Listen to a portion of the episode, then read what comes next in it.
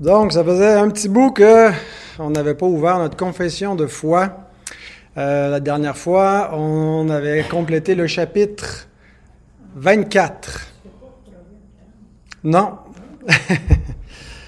chapitre 25 de la confession de foi sur le mariage, euh, qui est euh, en continuité avec le chapitre 24 dans le thème qui est abordé.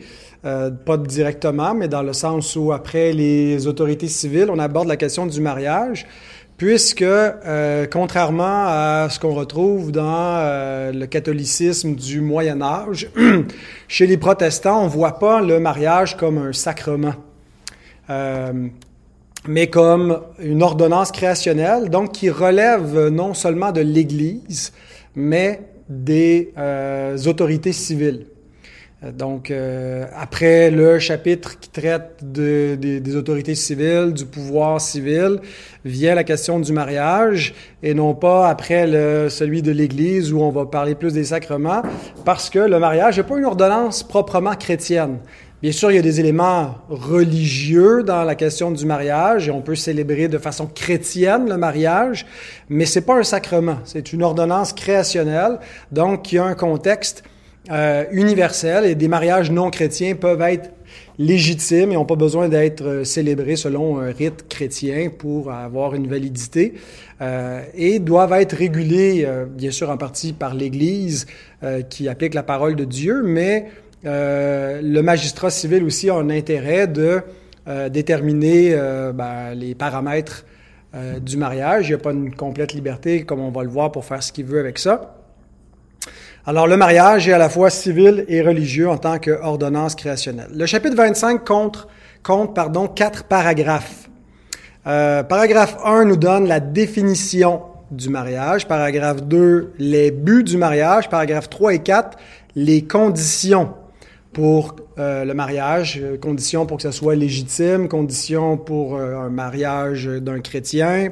Euh, et ce qu'on peut remarquer quand on ouvre cette, ce chapitre-là, si on compare avec ces confessions de foi sœurs de laquelle elle est euh, tirée, c'est-à-dire la confession de foi de Westminster et la confession de foi de Savoie, c'est que euh, les baptistes n'ont pas suivi les, les paragraphes 5 et 6 de la confession de foi de Westminster, ils ne sont pas inclus.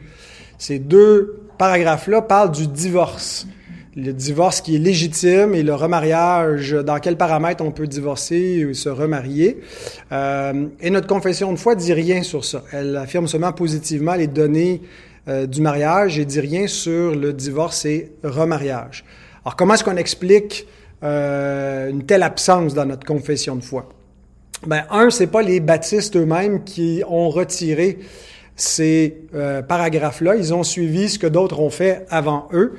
Ces paragraphes qu'on retrouve dans la, la, la, confession de Westminster, euh, on les retrouve dans la version euh, de 1646.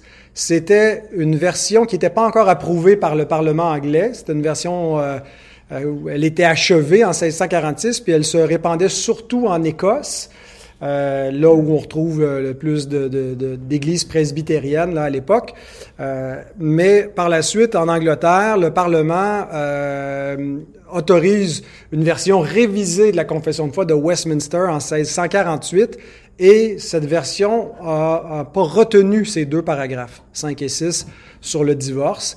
il semble que les parlementaires, constitués principalement de congrégationalistes à l'époque, euh, considéraient que ça n'avait pas sa place dans une confession de foi. Pas qu'ils n'étaient pas en accord avec ce que ces, ces, paragraphes contenaient sur la question du divorce, mais en tout cas, euh, ils les ont pas inclus. Et euh, donc, les congrégationalistes, vous savez, ont révisé la confession de foi de Westminster en 1558, ce qu'on appelle la Déclaration de Savoie, et ils ont suivi non pas la version de 1646, qui était la plus euh, répandue, euh, qui incluait les paragraphes 5 et 6, mais la version de 1648, celle qui était autorisée. Euh, et donc, ils ont considéré que c'était mieux de ne pas les inclure. Et les baptistes ont tout simplement fait la même chose. En pensant que c'était plus sage de ne pas inclure dans une confession de foi des éléments spécifiques sur le divorce. Euh, personnellement, j'aime bien ce que la confession de foi de Westminster dit au paragraphe 5 et 6 sur le divorce et remariage. Euh, ma compréhension de cette question-là, euh, ben, bien sûr, elle est d'abord basée sur l'Écriture, sur la Bible, mais l'interprétation que je fais de la Bible, c'est ce qu'on retrouve dans ces paragraphes 5 et 6 de Westminster. Mais bon, on les a pas, alors on pourra pas les exposer. Euh, mais ça ne nous empêchera pas de parler du divorce légitime puisque c'est implicite dans le paragraphe 1, vous allez voir pourquoi. Alors voici les quatre questions euh, auxquelles on va répondre pour exposer notre chapitre 25 sur le mariage au fil des prochaines semaines. Première question, qu'est-ce qu'un mariage légitime devant Dieu? C'est la question qu'on va voir ce soir. Ensuite, qu'est-ce qu'un divorce légitime devant Dieu, toujours basé sur le paragraphe 1? On va y répondre, Dieu voulant, la semaine prochaine. Ensuite, quels sont les buts du mariage? Paragraphe 2. Et finalement, quelles sont les conditions légitimes pour qu'un mariage, pardon, quelles sont les conditions pour qu'un mariage soit légitime? Paragraphe 3 et 4. Alors, qu'est-ce qu'un mariage légitime devant Dieu? Réponse courte, le mariage légitime est celui que Dieu a institué au commencement comme alliance entre un homme et une femme pour la vie. Alors depuis que le péché est entré dans le monde, le mariage est menacé de différentes façons. Chaque culture, chaque époque apporte son lot de corruption, de déviation, euh, d'altération de l'ordonnance créationnelle du mariage. Et notre époque fait pas exception. En fait, on assiste à une grande confusion euh, comme euh, jamais auparavant en Occident depuis l'ère chrétienne. Une grande confusion quant au mariage, quant à la sexualité, quant à ce qui est moralement légitime devant Dieu, ce qui ne l'est pas. Euh, et ça impacte euh, la société dans sa culture, mais aussi euh, dans ses institutions politiques, et ça a de l'influence aussi sur l'Église. Et le premier énoncé de notre confession de foi sur le mariage est un peu un antidote, non seulement à ce qu'on voit comme déviance dans notre contexte moderne, mais ce qui peut servir d'antidote à toutes les époques, puisqu'il affirme simplement l'ordonnance biblique du mariage et les, éléments, les éléments qui en sont constitutifs. Alors lisons le paragraphe 1 euh, par lequel on va répondre à la question c'est quoi le mariage légitime? Le mariage est contracté entre un seul homme et une seule femme, ou s'il n'est pas permis qu'un homme ait plus d'une femme ou qu'une femme ait plus d'un mari à la fois. Alors voilà le premier énoncé sur le mariage. Euh, c'est une euh, d'abord une définition simple qui nous est donnée euh, du mariage, qui est basée sur l'institution du mariage avant l'entrée du péché dans le monde. Le mariage va être impacté par l'entrée du péché, mais ça ne donne pas lieu à une redéfinition du mariage une fois que le péché entre dans le monde. Il y aura des, euh, des euh, précautions, euh, des permissions qui, sont, qui seront prises par la suite par la parole de Dieu pour, pour empêcher certains, certains abus ou les restreindre. mais donc le, le, le, mariage est institué avant la chute. Il y a un idéal créationnel qui est donné, qui est universel, qui est valide pour tous les hommes. Et notre définition se base sur cette euh, institution-là. Donc le texte clé, le texte de base, se trouve dans Genèse 2, 24.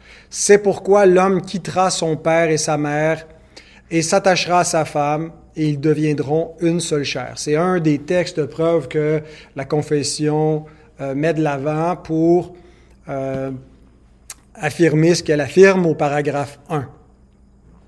Donc, le mariage est une alliance constitué de deux éléments essentiels, une alliance hétérosexuelle et monogame.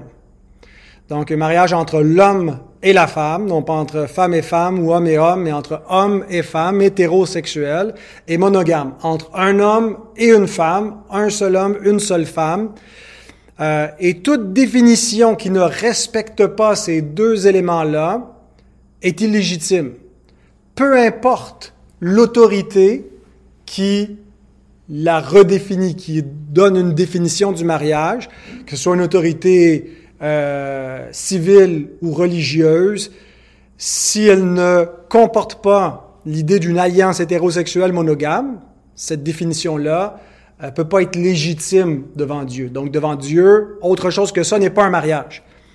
Et toute pratique qui respecte pas ce cadre-là, euh, qui en fait fi, euh, donc qui essaie de vivre une vie conjugale ou une, sexualité en dehors du cadre que Dieu donne pour l'homme et la femme, peu importe la sincérité de ceux qui pratiquent et qui s'aiment et ils disent c'est notre relation est légitime aux yeux de Dieu, ben ce n'est pas le cas. Euh, il faut, on peut pas euh, outrepasser le cadre que Dieu a donné à l'homme et à la femme pour vivre ensemble, qui est une alliance euh, et qui est le seul cadre dans lequel ils peuvent être unis euh, pour euh, cohabiter et avoir aussi une vie sexuelle.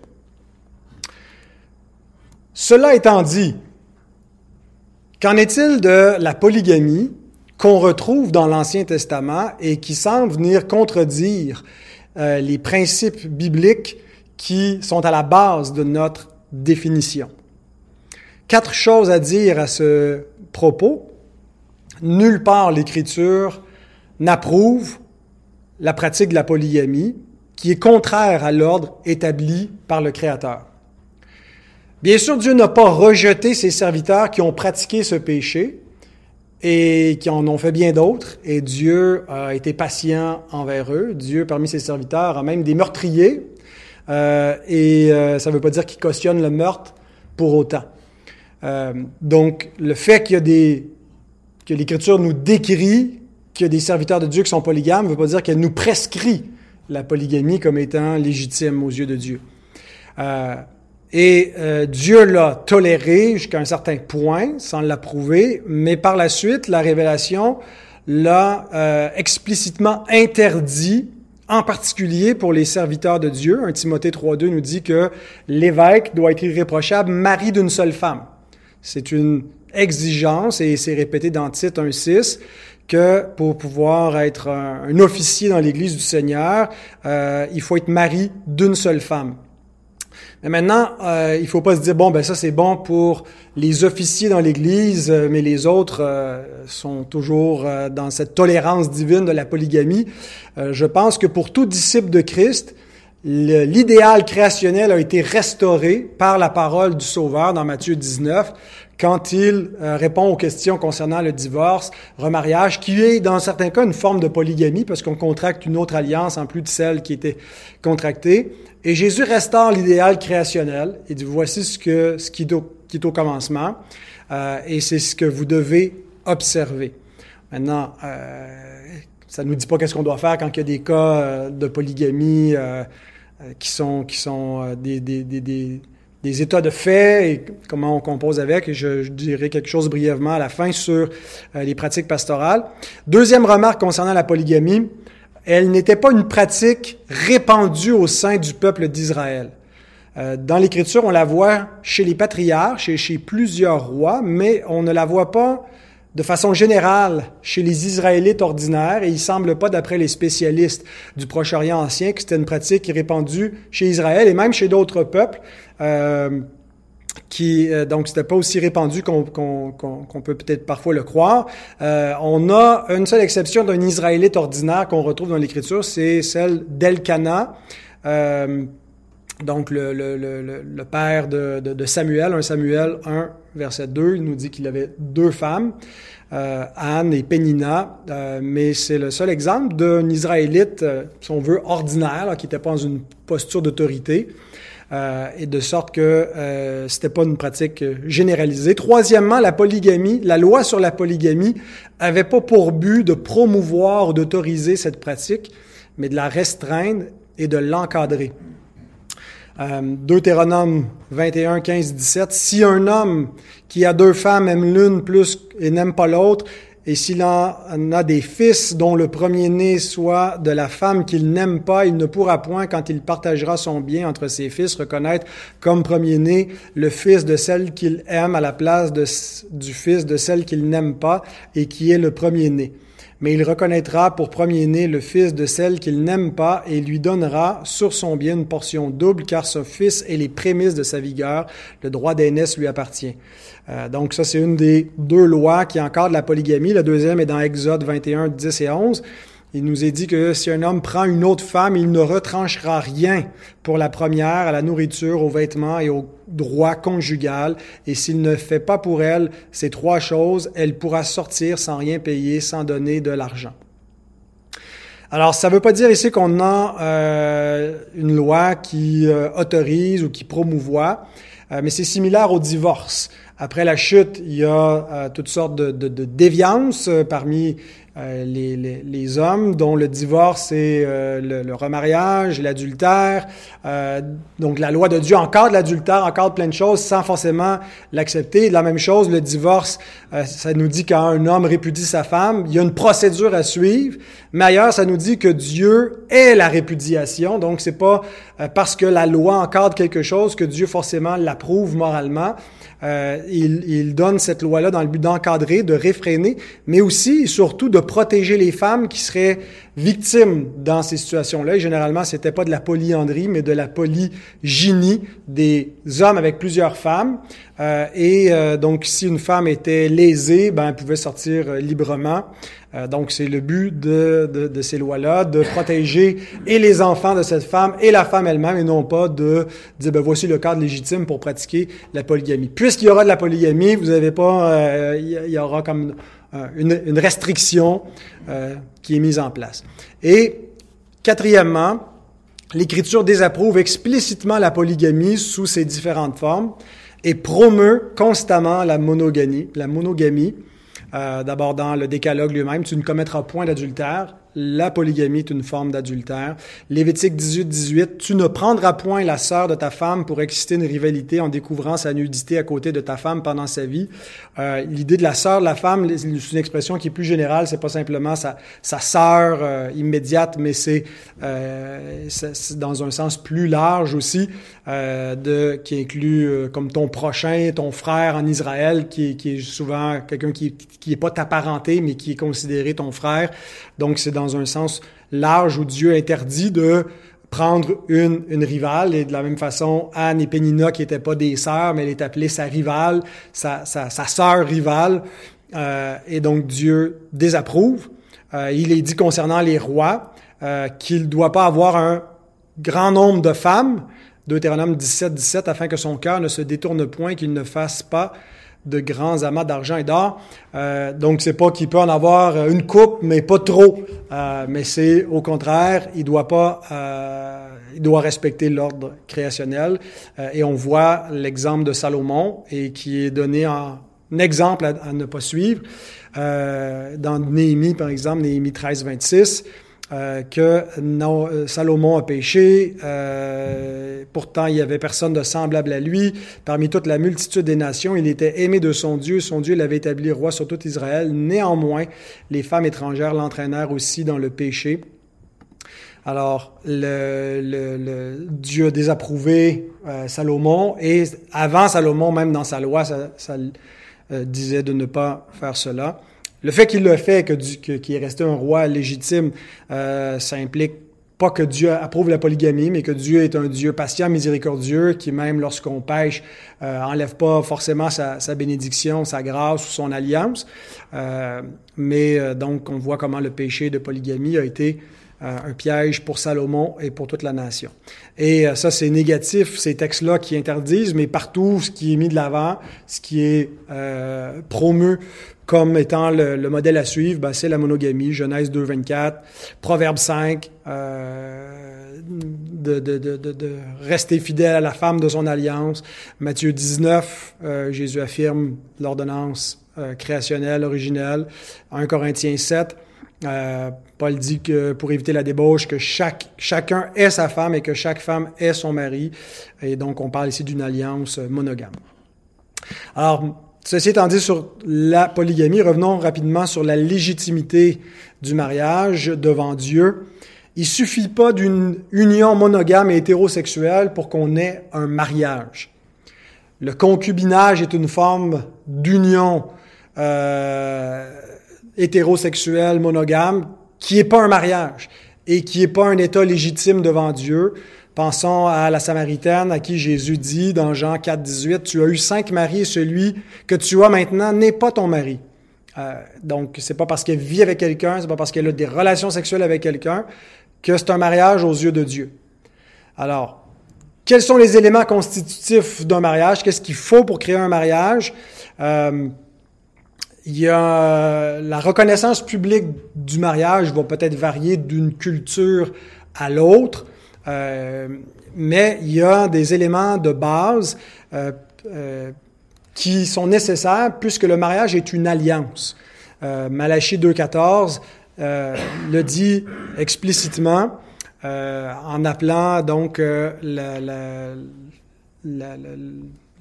le mariage une alliance. Ça dit que, euh, que certains ont été infidèles à la femme de leur jeunesse, bien qu'elle soit ta compagne et la femme de ton alliance. Quelle alliance? Ben, l'alliance que tu as faite avec elle dans le mariage. Donc, le mariage, c'est pas juste un contrat, quelque chose de, de, de, civil, mais il y a une alliance qui est faite devant Dieu, une dimension publique qui est devant les hommes. Le mariage doit être honoré de tous. Euh, il y a un élément sociétal, mais il y a un élément euh, aussi qui est, qui est religieux, qui est devant Dieu, euh, et donc qui est euh, qui en fait une alliance. Et pour que cette alliance-là soit constituée, il y a deux éléments euh, qui la créent des vœux solennels et l'union des époux. Ce qu'on appelle en latin le verbia solemnia, les vœux solennels, et le copula carnalis, l'union des époux, euh, l'union des chairs.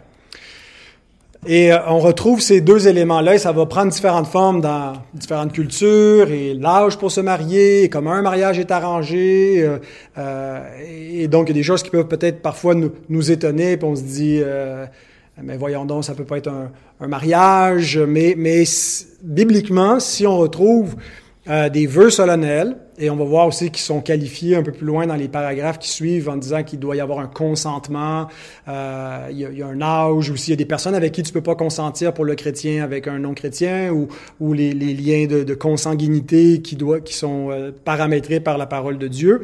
Et, et, là, le consentement peut rien y faire, peut pas passer par-dessus euh, certains liens euh, pour venir légitimer ce qui est, ce qui est légitime. Mais donc, des vœux légitimes et l'union des époux. Euh, on voit au commencement que l'homme et le Créateur prononcent des, des, paroles sacrées qui euh, viennent constituer une alliance, qui viennent créer une alliance entre les époux. Euh, au verset 23 de Genèse 2, c'est l'homme qui parle, puis ensuite au verset 24, c'est le Créateur qui parle, même si on ne voit pas de coupure. Euh, ça donne l'impression que c'est l'homme qui continue de parler au verset 24. Mais euh, quand Jésus cite ce passage-là, il attribue la citation du verset 24 au Créateur qui a dit au commencement. Donc, on voit les paroles que l'homme dit. Voici cette fois celle qui est os de mes os et chair de ma chair. On l'appellera femme parce qu'elle a été prise de l'homme. Verset 24, c'est pourquoi l'homme quittera son père et sa mère et s'attachera à sa femme et ils deviendront une seule chair. Donc, dans un mariage, il y a comme une, il y a la parole des hommes, il y a la parole de Dieu. Les hommes prononcent des vœux solennels devant Dieu et Dieu déclare une union. Quand on déclare l'homme, mari et femme, euh, ben c'est c'est pas en vertu de l'autorité de l'homme, c'est en vertu de la parole de Dieu qui sont déclarés hommes et femmes. C'est comme si c'est Dieu qui parle sur eux, qui les déclare unis dans les liens sacrés du mariage. Euh, donc l'homme parle, Dieu parle, et donc la parole sacrée fait qu'il y qu'il y a un verbia solemnia, une parole solennelle qui est une parole d'alliance qui les unit, mais s'ensuit euh, une union des époux. Ils deviennent une seule chair. Et donc, on comprend qu'il y a un acte euh, sexuel qui euh, donc est, souvent comme le rituel qu'on a dans les alliances euh, où il y, a des, un rituel concret physique pour créer une alliance où on prenait des, des, des, chairs d'animaux qu'on consomme. Mais là c'est vraiment l'idée que c'est l'acte sexuel qui est la consommation de l'alliance du mariage qui a été prononcée verbalement mais qui est consommée physiquement mais c'est pas simplement, quand il dit deviennent une seule chair, l'idée qu'il y a un acte sexuel, c'est qu'il y a une vie à deux euh, qui euh, en découle. Ils font un, ils vivent plus leur vie séparément. Il y a donc cohabitation. Ils deviennent des compagnons de vie. Ils sont deux, mais ils ne vivent plus que comme un. Et chaque fois qu'il y a une union sexuelle entre des époux, il y a une réaffirmation de l'alliance qui a été contractée, 1 Corinthiens 7, 3 et 4, que le mari rende à sa femme ce qu'il lui doit, que la femme agisse de même envers son mari. Ce n'est pas la femme qui dispose de son corps, c'est son mari. Ce n'est pas le mari qui dispose de son corps, c'est sa femme. Donc, vraiment, la sexualité, elle est, elle est pas donnée à chacun individuellement. Euh, elle est donnée pour l'union des époux. Euh, et l'un se doit à l'autre, et en se, euh, en se donnant l'un à l'autre et en ayant euh, une vie sexuelle, dans l'acte sexuel, il y a une réaffirmation de l'alliance qui les unit, qui est une alliance exclusive. Que faire, en conclusion, euh, avec les relations illégitimes? Euh, lorsque des croyants se retrouvent dans une situation où leur relation devant Dieu n'est pas légitime. Euh, ils sont en concubinage, euh, ils sont dans un état de, de, divorce, remariage, ainsi de suite. On pourrait faire de multitudes de, d'études sur des, des, différents cas. et donc, les pratiques pastorales vont varier en fonction de chaque situation. Mais l'objectif qu'on poursuit, c'est de restaurer autant que possible le cadre légitime qui a été placé par le Créateur. Donc, un couple qui vit en concubinage, pour être légitime devant Dieu, doit créer cette alliance-là et vivre dans ce cadre-là. Euh, si on est dans une situation euh, euh qui, qui, de polygamie, qu'est-ce qu'on fait? Si on est dans une situation de, où on a créé une alliance qui n'était pas légitime, qu'est-ce qu'on fait avec? Ben, c'est du cas par cas, où on cherche dans chaque situation, comment on peut revenir le plus possible à, euh, au cadre légitime. Euh, si c'est pas possible, est-ce qu'on peut dissoudre euh, une situation, un, un, un, état, une relation, un mariage qui en est pas un ou qui est pas légitime et qui peut pas être légitimé aux yeux de Dieu? Euh, donc c'est euh, c'est voilà toute la complexité de, de travail d'accompagnement pastoral.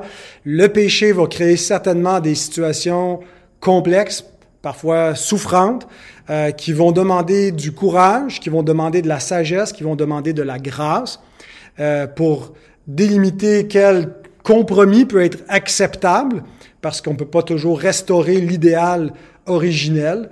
Euh, comme dirait mon mentor, on peut pas débrouiller un œuf brouillé. Donc, dans ce temps-là, il faut se débrouiller avec la situation, puis on essaie de voir qu'est-ce qu'on peut euh, mettre en ordre. Quand il y a des enfants dans le portrait, quand il, y a, il faut tenir compte, il faut être un peu réaliste. Euh, mais il n'est pas toujours possible de restaurer l'idéal euh, créationnel. Alors, on voit qu'est-ce qui peut être fait, qui est acceptable, qui euh, est un cadre euh, qui, qui peut donner une certaine légitimité. Et l'Église, donc, est appelée non pas à fermer les yeux sur euh, ces situations complexes et tous ces cas qui vont lui arriver euh, dans, du monde déchu dans lequel on vit, mais à examiner et à juger à la lumière de la parole de Dieu pour appliquer celle-ci. Paul dit aux Corinthiens, au chapitre 5, 1 Corinthiens 5, 9 à 12, Je vous ai écrit dans ma lettre de ne pas avoir de relation avec les débauchés, non pas d'une manière absolue avec les débauchés de ce monde ou avec les cupides ou les ravisseurs ou avec les idolâtres. Autrement, il vous faudrait sortir du monde.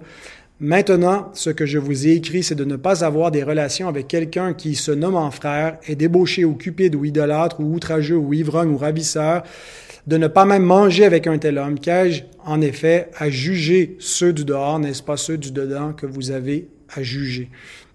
Donc l'Église doit nécessairement appliquer une forme de, discipline, pas ça, ça, ce que Paul dit ici n'exclut pas qu'il y a un, accompagnement pastoral de grâce, il y a de la patience, tout ça, mais l'idée c'est que l'Église doit pas encourager des situations illégitimes ou fermer les yeux là-dessus et, et, rester en communion avec des, personnes dont la situation est pas en règle devant le Seigneur et elle a le devoir de, de, mettre ces, choses-là en ordre, de garder euh, la table du Seigneur, de garder la, la, la membriété de l'Église euh, et de le faire voilà avec grâce, mais avec aussi courage et en appliquant euh, la parole de Dieu.